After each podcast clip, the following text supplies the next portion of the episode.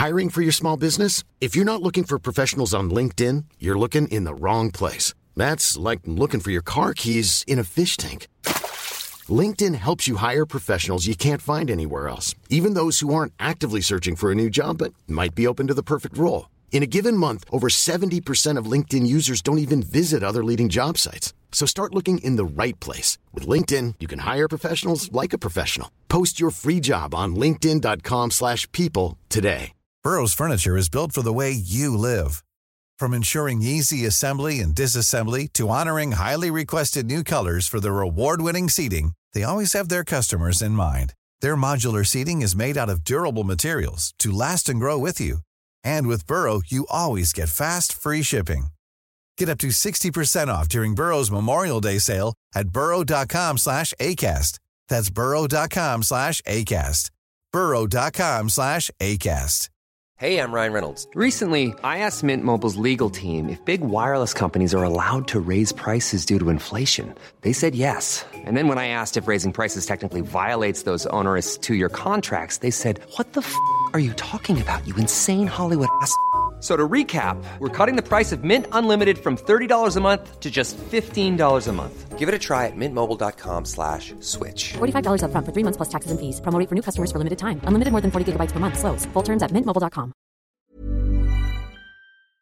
La poupée Annabelle, qui est l'une des figures les plus connues du cinéma d'horreur actuellement grâce à sa forte présence dans l'univers Conjuring, est en réalité une poupée de chiffon. Une poupée de chiffon certes, mais qui grâce à son histoire et à sa simple existence fait flipper plus d'une personne. Même une majorité d'entre vous a eu du mal avec l'arrivée d'une réplique dans le décor, alors imaginez-vous en face de la vraie. Avec la sortie du troisième volet des films sur Annabelle, on s'est dit que nous aussi, il était temps qu'on parle de cette fameuse poupée. Alors, prêt à découvrir son histoire? C'est parti pour un moment de culture. Pour bien débuter avec l'histoire d'Annabelle, il faut retourner en 1970. Une femme décide d'entrer dans une boutique d'antiquité et y découvre une vieille poupée de chiffon. Elle décide de l'acheter afin de l'offrir à sa fille Donna pour fêter ses 24 ans. Oui, bah, chacun son truc. Cette poupée, c'est une poupée Anne Raggedy, très connue, surtout aux États-Unis. Et c'est peu dire car les poupées Raggedy Ann ont connu un véritable succès mondial et ce, pendant plus de la moitié du XXe siècle. Aussi, ça n'a rien de surprenant de la retrouver dans la boutique d'un antiquaire. Non, le plus surprenant... Attends, il fait quoi Je crois qu'il est parti pour présenter la poupée Anne Raggedy. Exactement. Euh, mais bon, je, je comprends que ce soit un brin invasif. Aussi, je ne peux que vous conseiller d'aller jeter un coup d'œil à ma vidéo sur la véritable poupée Raggedy Ann qui a donné son visage à Annabelle. Bon, bah, je vous laisse. Nous disions donc, cette poupée était à destination de Donna, jeune étudiante en école d'infirmière, qui vivait alors en colocation avec Angie, étudiante également dans cette même école. Après que Donna ait reçu ce cadeau de sa mère, elle aurait tout simplement abandonné la poupée sur son lit sans y prêter plus d'attention. Et en même temps, 24 ans, en coloc, fallait s'y attendre un peu. Mais au bout de plusieurs jours, les deux colocataires avaient l'impression que la poupée prenait différentes positions selon le moment de la journée. Évidemment, elles pensèrent tout d'abord que cela avait pu arriver en la déplaçant par inadvertance ou à cause de potentiels courants d'air. En effet, la poupée est excessivement légère. Dans le doute, Donna aurait décidé de placer la poupée dans une position bien spécifique.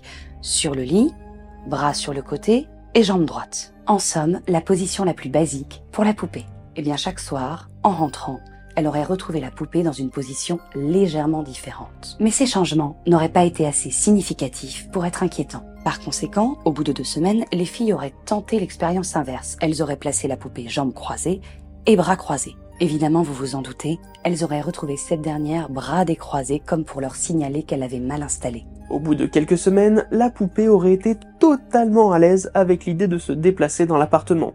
Quand le matin on la laissait dans la chambre, le soir on rentrait et on la découvrait dans divers endroits comme assise dans le canapé ou encore debout adossée à une chaise. Le plus étonnant, c'est que ce phénomène se produisait aussi lorsque toutes les portes de l'appartement étaient fermées. Bon, à ce niveau-là, pas mal de monde aurait commencé à flipper. Mais les filles seraient restées très calmes et auraient été persuadées qu'il y avait une explication totalement logique à ces événements. Du coup, elles auraient décidé d'en parler à Lou, le petit copain d'Enji. Il aurait alors demandé à voir la poupée. Et d'après ce que l'on sait, lorsque Lou croisa son regard, il sentit immédiatement qu'il y avait quelque chose de mauvais dans ce jouet. Le jeune homme partagea immédiatement son pressentiment avec les filles. Mais celles-ci ne l'auraient pas vraiment pris au sérieux. Au bout d'un mois de colocation avec la poupée, un nouveau phénomène aurait fait son apparition des morceaux de papier semblables à des parchemins et griffonnés seraient sortis de nulle part. Sur ces derniers auraient été écrits de façon maladroite des messages tels que Aidez-nous ou Aidez-moi. On aurait même pu lire des messages personnels tels que Aidez-nous. Bon, d'après ce qu'on sait, ce qui aurait le plus perturbé les protagonistes de cette histoire, c'est qu'elle ne posséderait ni parchemin, ni crayon à papier dans l'appartement. Entre nous, je veux bien croire qu'elle n'avait pas de parchemin, mais des étudiantes, sans crayon à papier, en 1970, on se fout de qui? Bah oui, c'est étonnant, le crayon de bois, c'est vraiment l'outil privilégié des étudiants américains. Et quand on sait qu'en 1953, il y avait pas moins de 23 754 fabricants de crayons de bois aux États-Unis, c'est étrange. Bon, apparemment il se spécialise aussi dans l'écran à papier. À ce moment-là donc, Lou était persuadé que tous les messages venaient de la poupée. Sa théorie aurait été que le jouet tentait de rentrer en communication avec eux. Mais les filles refusèrent d'y croire, parlant plutôt d'un inconnu qui potentiellement avait les clés de chez elles et s'amusait à leur jouer des tours. Par conséquent, elles décidèrent de piéger l'appartement en utilisant de la farine qu'elles mettraient partout sur le sol pour révéler les traces de pas d'un potentiel intrus. Malheureusement, leur plan tomba à l'eau. Après une journée d'études totalement classique, elles seraient retournées chez elles et auraient de nouveau découvert un morceau de parchemin près de la poupée. Malheureusement, aucune trace de pas. La théorie de Lou s'avérait être de plus en plus crédible, d'autant plus qu'au Noël suivant, un cadeau venu de nulle part est apparu dans l'appartement. Une boule de chocolat aurait été offerte aux filles sans raison apparente, et apparemment, personne ne l'aurait acheté. Elles conclurent alors que si l'objet inanimé tentait de rentrer en contact avec elles, elles n'avaient rien à craindre car ses intentions étaient bonnes. Oui, oui, oui. Voyez les enfants, lorsqu'une personne décide comme ça de vous offrir des bonbons sans raison, c'est que forcément elle n'a que de bonnes intentions envers vous. Bien que cette poupée semblait amicale, il ne fallut pas longtemps pour que les deux colocataires sentent un brusque changement d'ambiance dans leur appartement. Un jour, elles auraient vu une petite statuette traverser la pièce pour aller s'exploser contre un mur, alors qu'il n'y avait clairement personne près de l'objet, au départ. En parallèle, les déplacements de la petite Anne Raggedy se seraient faits de plus en plus réguliers. Leur plus grande source d'inquiétude vint le jour où, s'approchant de la poupée, elles constatèrent que sa main était tachée de sang et que sur sa poitrine, trois petites taches rougeâtres venaient d'apparaître, s'étendant. C'est l'événement de trop. Elle décide alors de consulter une médium. Nous voilà alors seulement un mois et demi après que les premiers événements étranges aient commencé. Nous sommes début 1971 et une médium est sur le point de révéler l'histoire de la poupée. D'après ce que l'on sait, la médium aurait découvert que la poupée servait de réceptacle à l'âme d'une petite fille de 7 ans nommée Annabelle Higgins et dont le corps aurait été retrouvé dans un champ. L'immeuble dans lequel les étudiantes vivaient aurait justement été construit sur ce fameux champ. L'âme de la jeune fille aurait erré pendant des années avant de trouver quelqu'un qui lui inspirait assez confiance pour rentrer en contact avec. C'est en voyant cette poupée qu'elle se serait décidée à rentrer en contact avec les deux étudiantes. La petite Annabelle aurait dit à la médium qu'elle se sentait à l'aise dans cet appartement et qu'elle voulait absolument rester. Donna et Angie auraient alors accepté sa présence sans poser plus de questions. Vous l'aurez compris, à partir de ce jour-là, la poupée Anne Raggedy fut rebaptisée Annabelle pour simplifier les rapports entre l'âme de la petite fille et les deux colocataires. Mais une personne aurait continué de se méfier de la poupée. Lou. Il aurait insisté sur le fait qu'elle servait les dessins d'un être beaucoup plus maléfique que l'âme d'une petite fille et qu'il fallait s'en débarrasser au plus vite. Donna aurait refusé fermement, considérant que cela revenait à abandonner une enfant. Lou décida alors de dormir plus régulièrement chez les filles afin de garder à l'œil la poupée. Très peu de temps après, alors que tout le monde dormait dans l'appartement, Lou se serait réveillé en panique, sentant une présence menaçante. Il aurait alors vu, au niveau de ses pieds, la poupée Annabelle qui soudainement se serait mise à bouger pour remonter tout le lit afin de l'étrangler. Il se serait senti comme paralysé, impossible de bouger, impossible de s'extraire du lit. Il aurait alors perdu connaissance. La vraie question à se poser, c'est comment elle aurait pu l'étrangler avec ses putains de mains molles. Mais bref, passons. Lou aurait repris connaissance le lendemain en étant persuadé qu'il ne s'agissait pas d'un rêve. À partir de ce jour, sa détermination était totale. Il fallait se débarrasser de la poupée et de l'entité qui la contrôlait. Le jour suivant, alors que Lou et Angie préparaient un voyage, ils auraient tous les deux entendu des bruits de casse dans la chambre de Donna, pourtant absente ce soir-là. Lou serait parti voir ce qu'il se passait. En entrant dans la pièce, il vit que rien n'avait bougé, excepté Annabelle, qui semblait avoir été jetée dans un coin de la pièce. En s'approchant d'elle, Lou aurait eu la désagréable sensation d'être suivi par quelqu'un qui n'était pas Soudainement, alors que la pièce était vide, Lou se plia en deux, se saisissant la poitrine avec la sensation qu'on le tailladait. Du sang se serait alors mis à couler de son torse, tachant sa chemise. Angie, qui serait arrivée à cause des cris de douleur, lui aurait ôté son vêtement et aurait constaté sept marques de griffures desquelles émanait de la chaleur. Le plus étonnant, c'est que les blessures se refermèrent quasi immédiatement. Le lendemain, elles étaient presque invisibles, quant au surlendemain, elles avaient totalement disparu. À partir de ces événements, Donna et Angie auraient accepté l'idée que l'entité qui possédait la poupée n'était pas une simple petite fille. Jewelry isn't a gift you give just once. It's a way to remind your loved one of a beautiful moment every time they see it. Blue Nile can help you find the gift that says how you feel and says it beautifully with expert guidance and a wide assortment of jewelry of the highest quality at the best price. Go to BlueNile.com and experience the convenience of shopping Blue Nile, the original online jeweler since 1999. That's BlueNile.com to find the perfect jewelry gift for any occasion. BlueNile.com. Millions of people have lost weight with personalized plans from Noom, like Evan, who can't stand salads and still lost 50 pounds. Salads, generally, for most people, are the easy button, right? For me, that wasn't an option. I never really was a salad guy. That's just not who I am. But Noom worked for me. Get your personalized plan today at Noom.com. Real Noom user compensated to provide their story. In four weeks, the typical Noom user can expect to lose one to two pounds per week. Individual results may vary. Par conséquent, Donna alla chercher de l'aide à l'église, et plus précisément auprès du père Egan, prêtre épiscopal. Ce dernier aurait considéré ce cas comme important et en aurait donc référé à son supérieur, le père Cook, qui lui-même aurait contacté les Warren. Les Warren auraient donc décidé de rentrer en contact avec les victimes de la poupée. Après un premier entretien téléphonique avec Donna, puis une rencontre avec les trois protagonistes de cette histoire, les Warren auraient pu affirmer que la poupée n'était pas à proprement parler possédée, mais bien pire. En fait, leur théorie aurait été qu'une présence inhumaine était en train de manipuler l'objet. Pour bien comprendre ce qui leur fait dire ça, il faut tout d'abord accepter le point de vue des Warren. Pour eux, un esprit est forcément la forme résiduelle d'un humain décédé. Ce dernier ne peut, toujours selon eux, en aucun cas posséder un objet ou un lieu.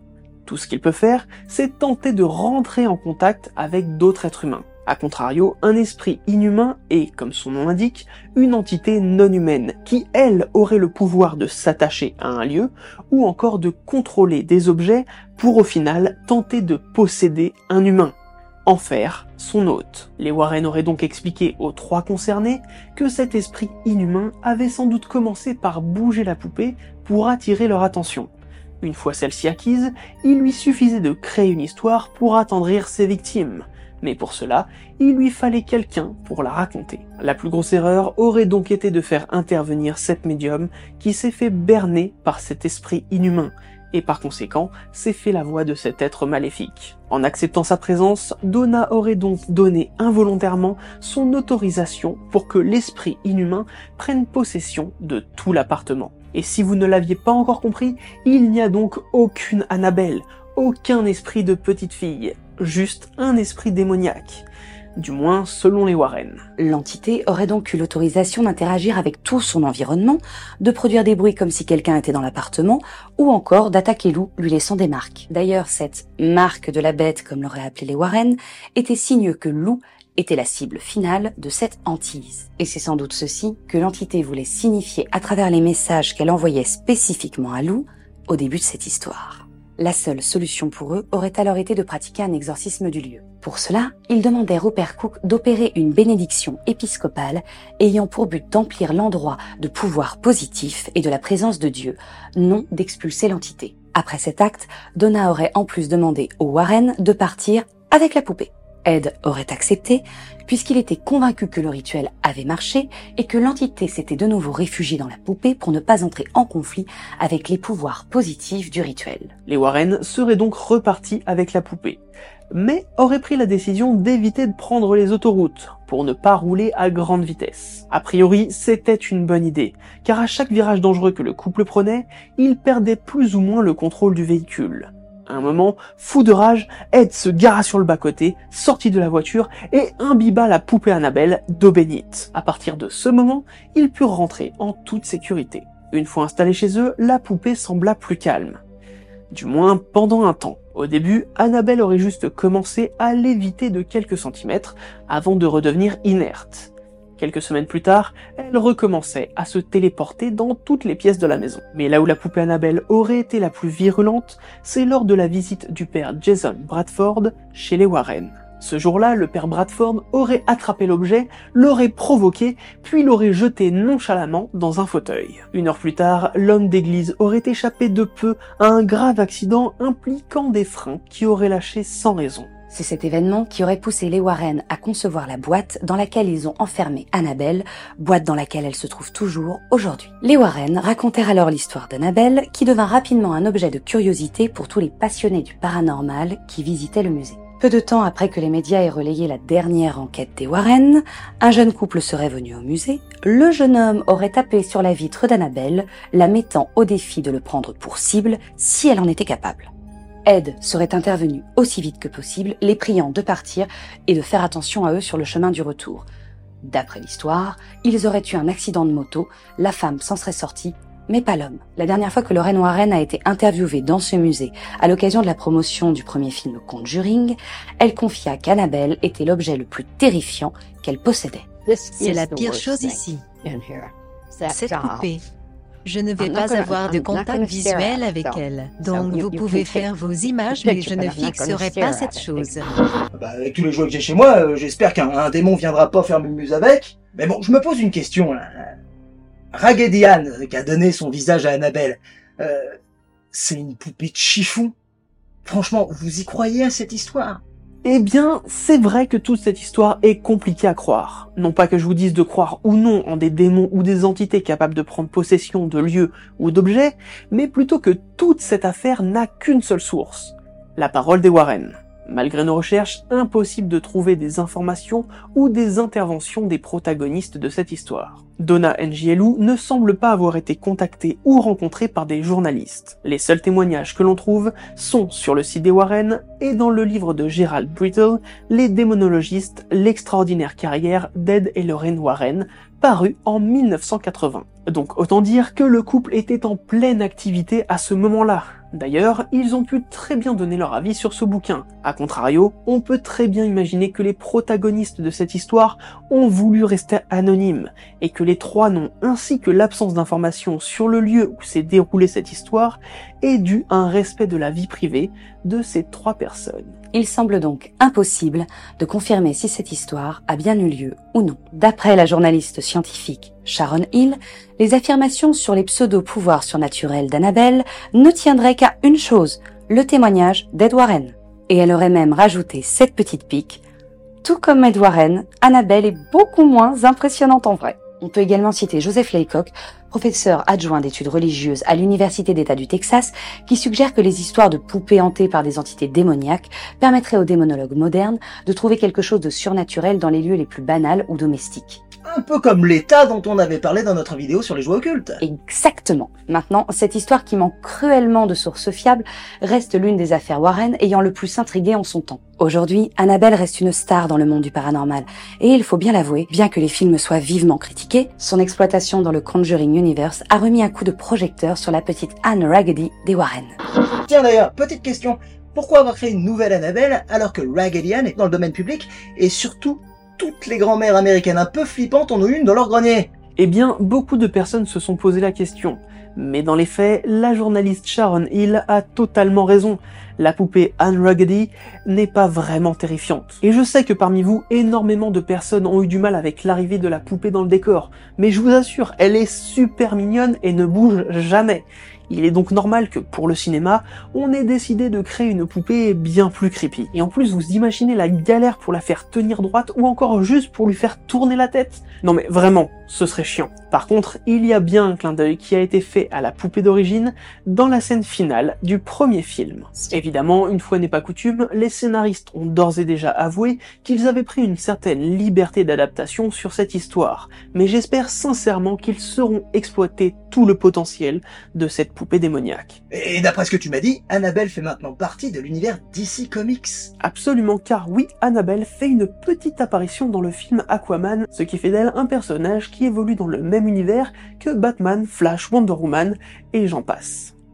D'ailleurs, en parlant d'anecdotes, je crois bien qu'il y a d'autres mystères assez étranges autour de la création de base de la poupée Anne Raggedy. Absolument je vous invite donc une nouvelle fois à venir partager un petit moment de culture, mais sur ma chaîne cette fois-ci. Voilà, on espère vous en avoir appris un petit peu plus sur l'histoire d'Annabelle. N'hésitez pas également à nous rejoindre sur les différents réseaux sociaux. Merci à Archeotoys pour sa participation et pour son épisode sur les origines d'Anne Raggedy qu'on vous invite à découvrir. Donc à tout de suite sur sa chaîne si vous n'avez pas encore vu la vidéo. Sinon, je vous dis à très vite. Pour un nouveau moment de culture Non mais putain Hey, it's Danny Pellegrino from Everything Iconic. Ready to upgrade your style game without blowing your budget? Check out Quince. They've got all the good stuff, shirts and polos, activewear and fine leather goods, all at 50 to 80% less than other high-end brands. And the best part? They're all about safe, ethical and responsible manufacturing. Get that luxury vibe without the luxury price tag. Hit up quince.com slash upgrade for free shipping and 365 day returns on your next order. That's quince.com slash upgrade.